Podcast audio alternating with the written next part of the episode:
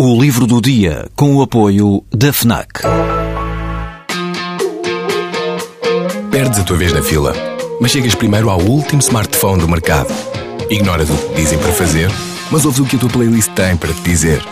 Não largas tudo para viajar pelo mundo, mas vais de malas e bagagens para o livro que andas a ler. Deixas o despertador tocar mil vezes, mas se ouves o hino na televisão, saltas do sofá e sentes o arrepio. Pois é, quando desligas do mundo, ligas-te a ti. FNAC. Desliga-te. É um menino de 10 anos que nos conta esta história.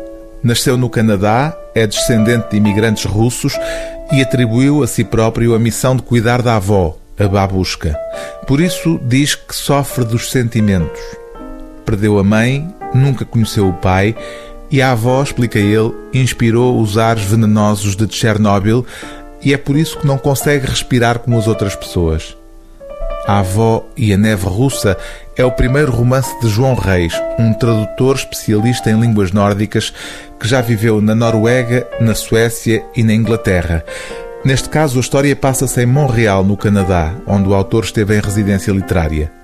A inocência do menino narrador, um menino muito especial que tem como amigos pedintes, vagabundos e alguns imigrantes que trabalham no bairro onde vive, entre eles um português, o Sr. Pereira. Essa inocência entusiástica e comovente leva-o a acreditar que as folhas de um cato com poderes especiais, que só existe no México, poderão vir a salvar os pulmões destruídos da avó. A morte anda por aí a ceifar vidas e muitas vezes nem sequer avisa, como a minha mãe, que não sabia estar próxima à ceifa quando atravessou a estrada e foi atropelada.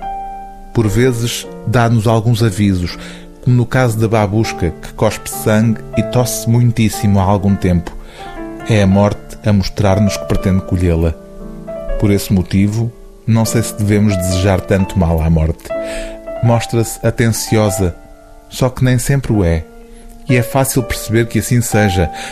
Há muitas pessoas para levar, isto sem falar dos animais. O livro do dia TSF é A Avó e a Neve Russa, de João Reis, edição Elsinore.